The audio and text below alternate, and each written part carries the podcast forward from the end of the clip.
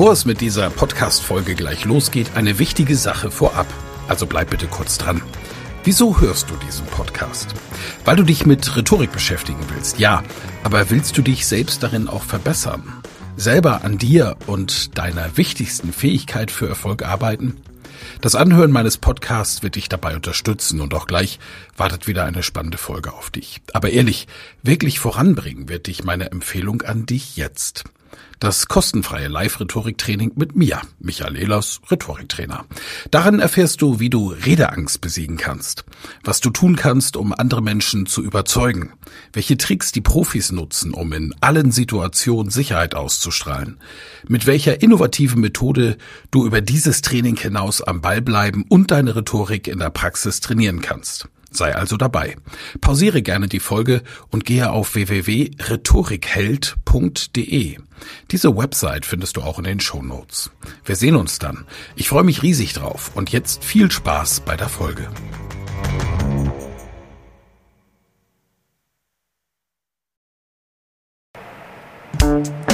Elas Rhetorik Podcast. Wer etwas zu sagen hat, sollte reden können. Ihr Rhetorik-Podcast für Management, Kommunikation und Strategie.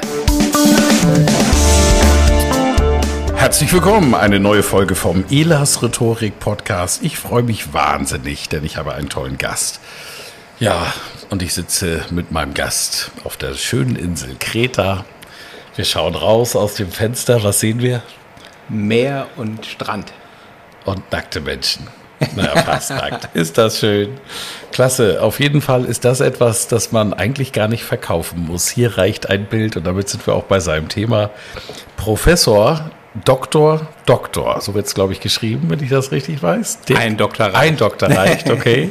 Professor Dr. Dirk Zupancic Hochschule St. Gallen. Und was ihr in dieser Folge erfahren werdet, ist, wie man Stärken entfesseln kann, mit couragierter Führung das Potenzial aller Mitarbeitenden ausschöpfen.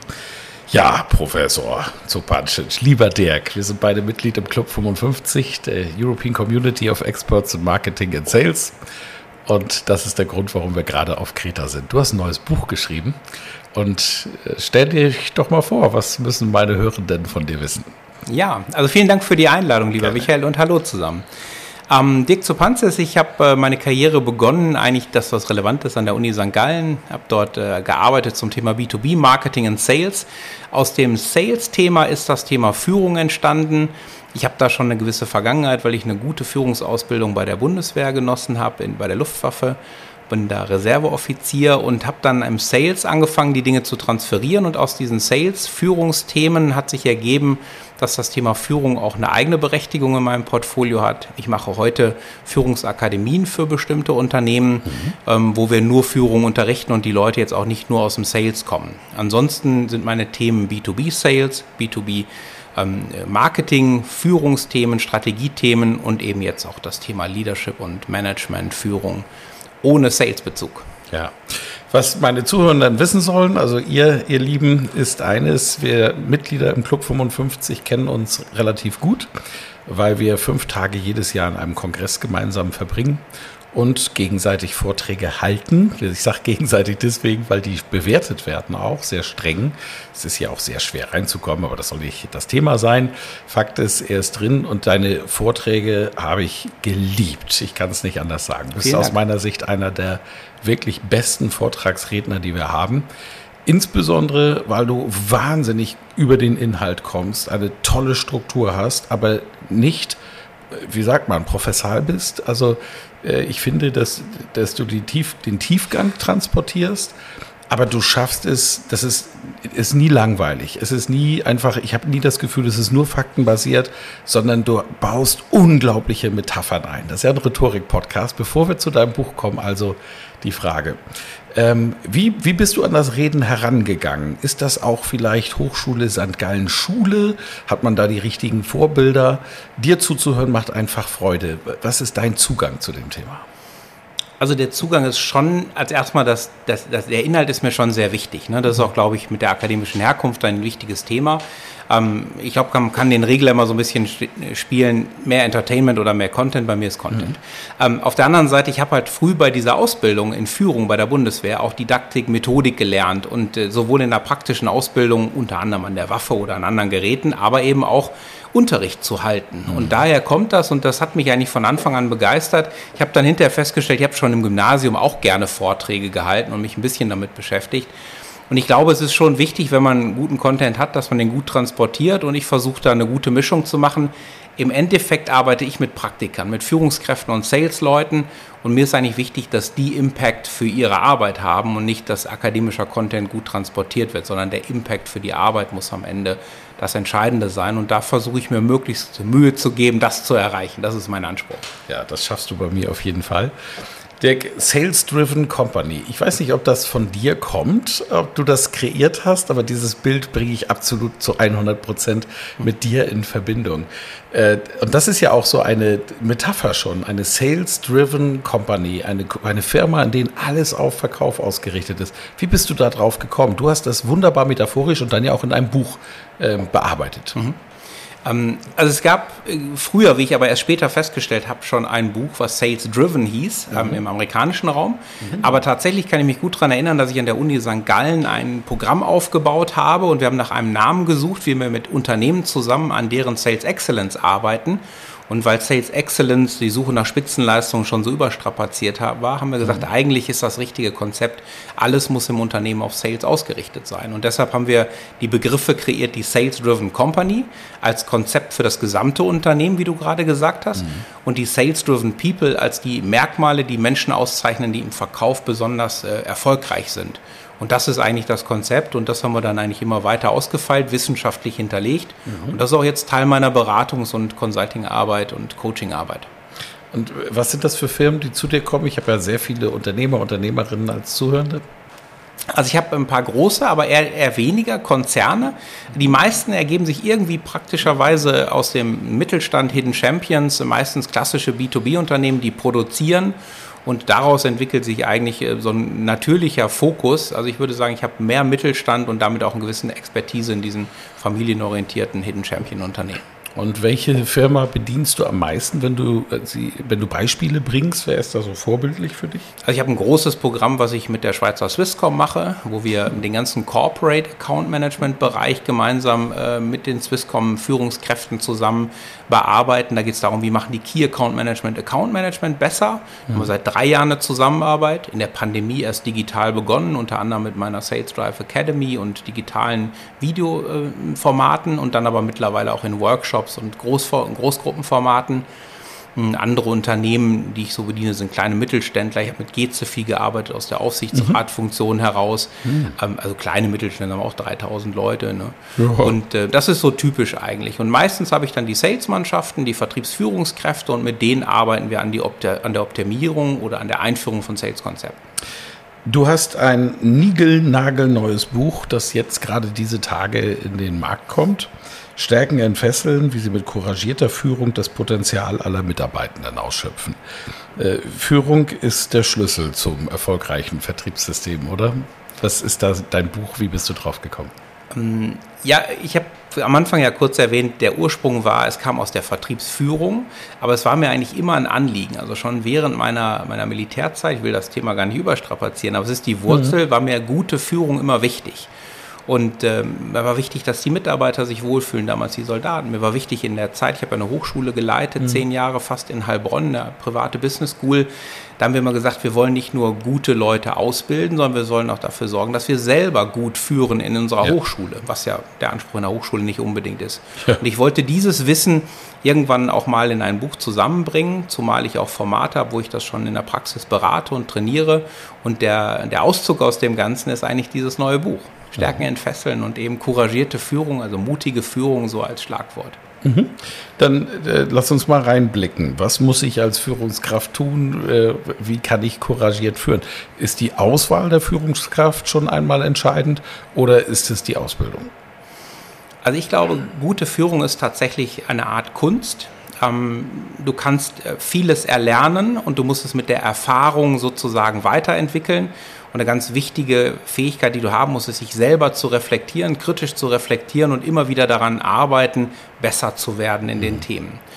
Was ich allerdings feststelle, ist, dass viele Führungskräfte aufgrund von Fachkompetenz in ihre Rolle kommen und nicht wenige davon kümmern sich überhaupt nicht darum, was gute Führung bedeutet und wie sie es praktizieren, sondern sie machen es einfach aus dem Bauch heraus. Manche mhm. davon machen es gar nicht schlecht. Mhm.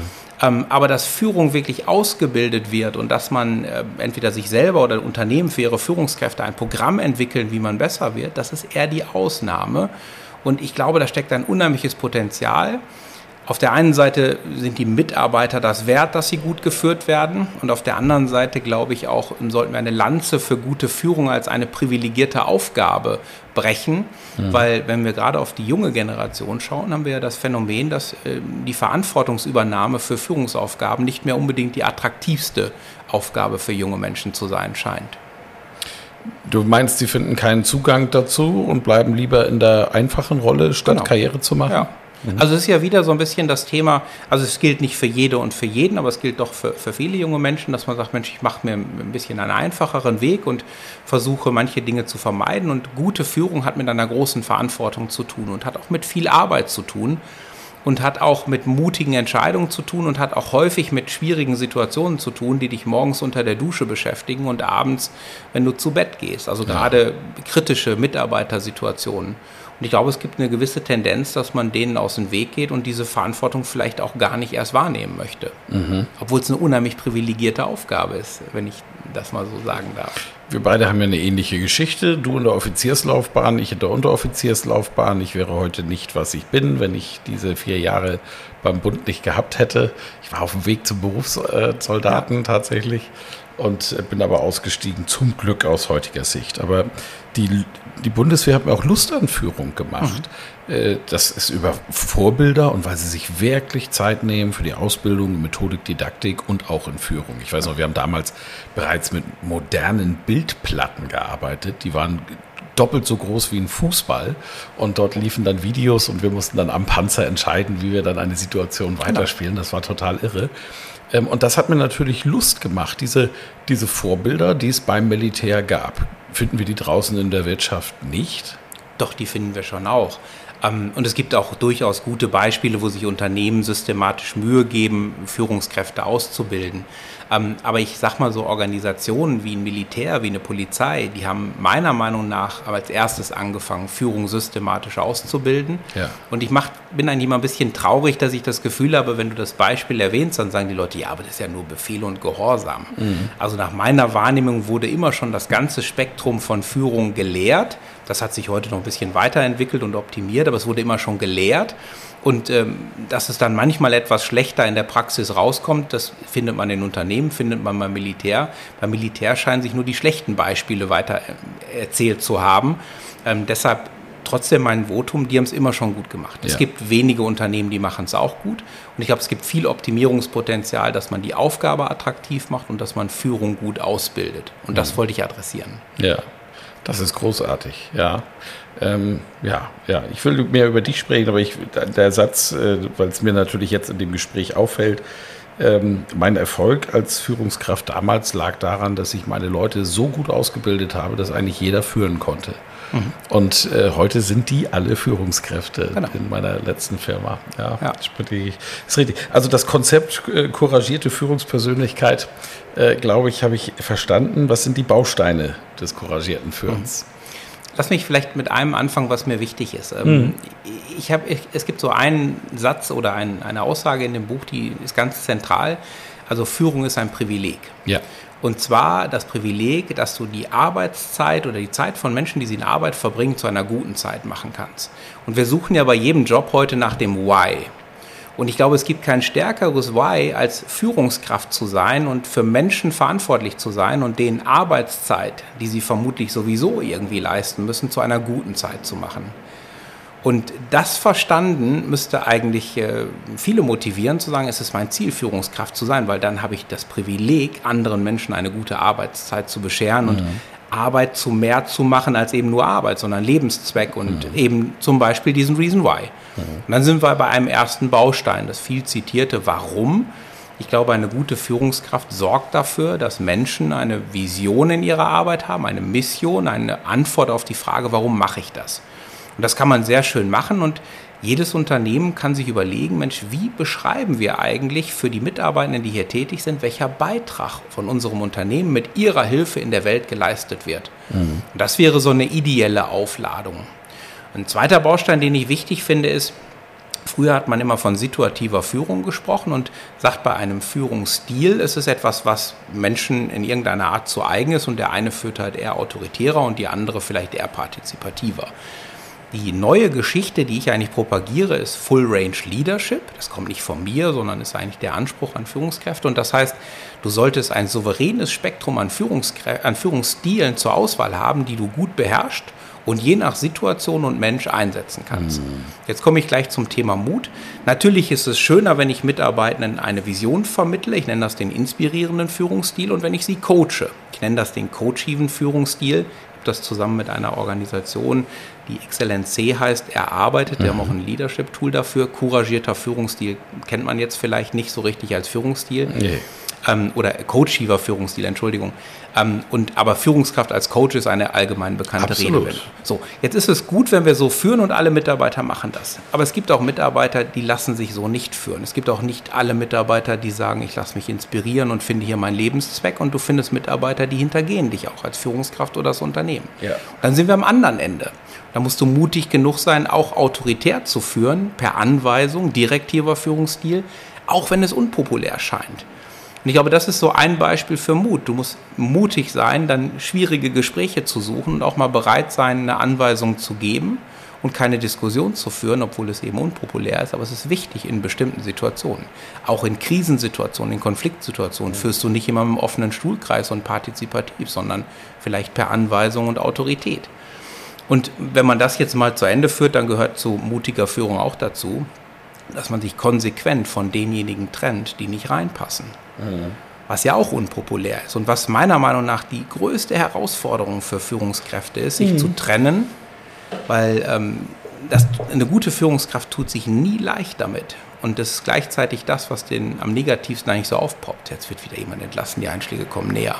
Aber es gibt einfach Situationen, wo es für das Unternehmen wichtig ist, dass man das auch durchzieht. Und ich plädiere dafür, das dann auch in der Verantwortung der Führungskraft zu machen. Und es braucht Mut.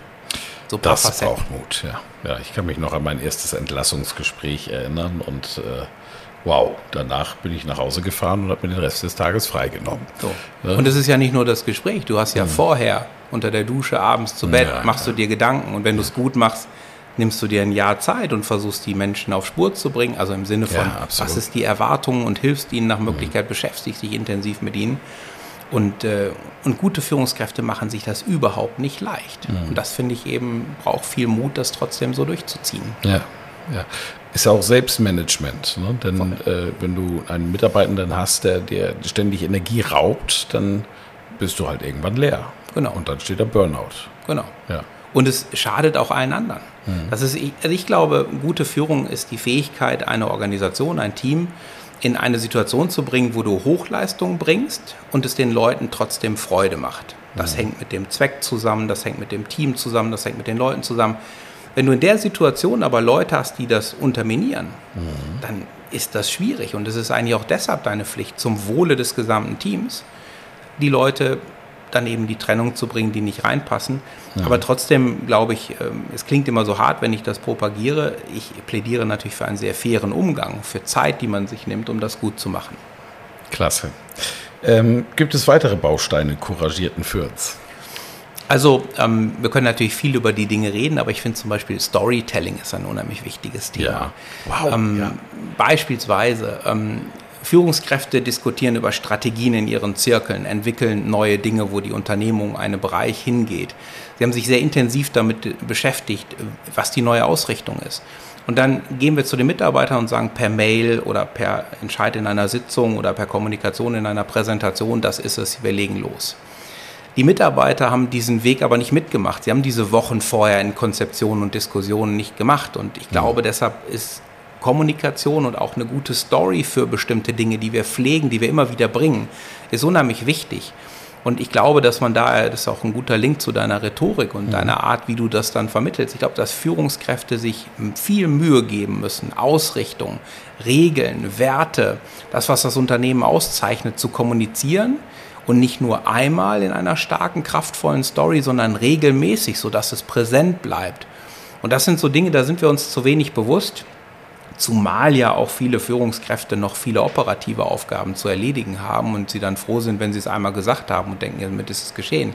Aber ich glaube, Führungsarbeit und gerade diese Kommunikation von Richtung, warum, wo wollen wir hin, aus welchem Grund, wie verhalten wir uns, was ist Good Practice, was ist Bad Practice, was entspricht unseren Werten, was nicht, das muss immer auf einem hohen Kommunikationslevel gehalten werden, damit mhm. es der Aufmerksamkeit der Leute nicht entwischt. Und das ist eine Führungsaufgabe, diese Kommunikation. Und das ist äh, eigentlich dein Feld, das gut zu machen.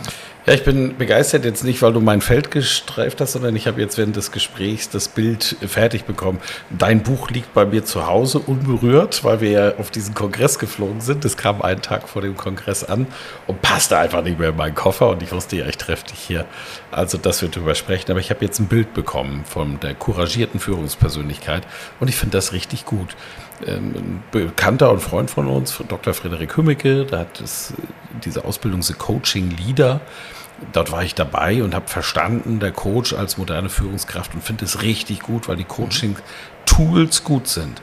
Und ich habe jetzt gerade das Gefühl, dass der fehlende Teil, also einfach mal dieses Selbstverständnis erst einmal, bevor ich das Werkzeug des Coachings lerne im Umgang mit den anderen, ist, ich muss mir klar sein über die Rolle, auf die ich mich einlasse. Und da gehört Mut, Courage definitiv dazu. So sehe ich das auch. Bravo, das gefällt mir sehr gut. Jetzt will ich noch wissen, du baust Akademien für Firmen. Wie bringst du das denn jetzt rein in die Unternehmen? Was ist dein praktischer Ansatz? Wie machst du das? Also ich glaube, dass ähm, gute Führung zu einem guten Teil auch auf Kenntnis und Wissen von bestimmten Theorien und Modellen beruht. Zum mhm. Beispiel die sechs Führungsstile, zum Beispiel das Thema Reason Why, zum Beispiel wie man Ziele richtig formuliert. Also ein ganzer Toolkasten, das mhm. ist Wissen. Ähm, das vermittle ich online oder über einen Akademie, einen Digitalakademie-Ansatz. Ähm, du musst gewisse Dinge wissen. Dann gehen wir in die Diskussion und diskutieren mit allen Führungskräften, was sind denn unsere Grundsätze, wenn ich das in einem Unternehmen beispielsweise mache, um so eine Leitplanken zu haben, in denen wir das für dieses Unternehmen auch ausleben wollen. Und dann ist mein Ansatz eigentlich der, dass wir sehr stark an Beispielen arbeiten müssen und sagen müssen, Mensch, was sind denn eure Herausforderungen in eurem Team? Habt ihr schon so ein Mission Statement, eine Vision für euren Bereich? Und wenn es nur ein kleiner Bereich irgendwo in der Produktion mhm. ist, es muss nicht immer die Unternehmensvision sein, die für jeden Bereich quasi schon operativ genug ist. Also mhm. das. Und ähm, dann arbeiten wir Konzepte aus und wir nehmen bestimmte Situationen, die wir eben auch üben, bis hin zu ähm, auch Trainings- und Rollenspielen, aber auch im Coaching gehe ich hin und mache dann in Einzelsituationen mit den Führungskräften so ein Coaching und in der Regel thematisieren wir eigentlich deren Themen, die die ganz konkret haben. Mitarbeiterin A, folgendes Thema. Im positiven Sinne, braucht mehr Motivation, braucht eine Weiterentwicklung, möchte der eine Vision aufzeigen, möchte die halten, mhm. wie machen wir das? Im negativen Sinne, performt nicht so, wie wir uns das vorgestellt haben, stimmen die Kompetenzen, können wir dort was machen, stimmt die Einstellung der Mitarbeiter, wie geht mhm. die Führungskraft vor. Also eigentlich eine Kombination von Wissensvermittlung, Austausch in der Community, wo wollen wir gemeinsam hin mhm. und individuelle Weiterentwicklung oder Coaching der Leute in ihrem Arbeitsumfeld, um das Ganze mit den PS auf die Straße zu bringen. Mhm, schön. Ja, ich liebe es, mich mit dir zu unterhalten, weil du bist einfach äh, die wandelnde Struktur und der bildhaften, klaren Sprache. Das schätze ich sehr an dir und da Struktur meine Schwäche ist, ähm, bauen sich bei mir im Hirn gerade so Dinge zusammen. Ich weiß nicht, ob du weißt, dass ich mit der Copy-Strategie arbeite, Position, USP, Benefit, mhm. Reason Why, ähm, Tonality, Target Group, Influencer äh, und, und Multiplier-Marketing. Und wenn ich das vor Coaching Leader stelle, ich glaube, da haben wir eine gute Mischung. Da habe ich jetzt auch was gelernt. Das freut mich. Klasse. Die, die äh, Intention, dieses Buch zu schreiben, warum soll es der Kunde, also den inhaltlichen Teil haben wir jetzt verstanden, jetzt brauche ich noch einen emotionalen. Warum soll der Kunde jetzt sofort dein Buch, das ich hier verlinkt habe, in meinem Podcast kaufen? Und für wen ist es? Also ich glaube, es ist für jede Führungskraft, die Bock hat, wirklich zu reflektieren, wo sie steht und zu schauen, wo sie Optimierungsreserven hat. Und ich glaube, es ist ein inspirierendes Buch, an dem man sich weiterentwickeln kann. Und ich sage ja nicht immer in allen meinen Veranstaltungen, ich gehe davon aus, jeder bringt schon Schätze mit und fängt nicht bei Null an, so sondern die Leute haben Stärken, entweder intuitiv oder weil sie schon Wissen angeeignet haben. Und es gibt auch nichts Befriedigendes, als an der einen oder anderen Stelle von einem Thema einen Haken dran zu machen und zu sagen, Mensch, da bin ich State of the Art aufgestellt. Ja. Und auch wenn solche Effekte erzeugt werden, vielleicht mal mit einem anderen Beispiel oder einem anderen Blickwinkel, glaube ich, hilft das. Aber im Grunde genommen ist es Inspiration und Reflexionsquelle für Leute, die besser werden wollen zum Thema gute Führung. Als Dozent der St. Gallener Management-Schulen kann ich sagen, äh, ich bin ein großer Fan der HSG. Wir haben immer nur mit denen äh, quasi aus der Beobachterrolle zu tun, aber äh, sind natürlich inspiriert von deren Arbeit. Ich weiß, was dort für großartige Professorinnen und Professoren arbeiten und dass du dort solch eine Karriere gemacht hast, jeder Zuhörende weiß jetzt warum. Weil du einfach ein grandioser Kommunikator bist, ein Mann mit höchstem Intellekt. Bewundere dich sehr dafür. Und du hast diese Gabe, einfach auch diese große Komplexität dann noch auf den Punkt zu bringen. Darüber freue ich mich sehr. Lieber Dirk, herzlichen Dank, dass du zu Gast warst und liebe Zuhörenden, kauft sein Buch. Vielen, vielen Dank, lieber Michael. Hat Spaß Bis gemacht. bald. Danke. Vielen Dank fürs Zuhören. Mehr Informationen unter www.rhetorik.me.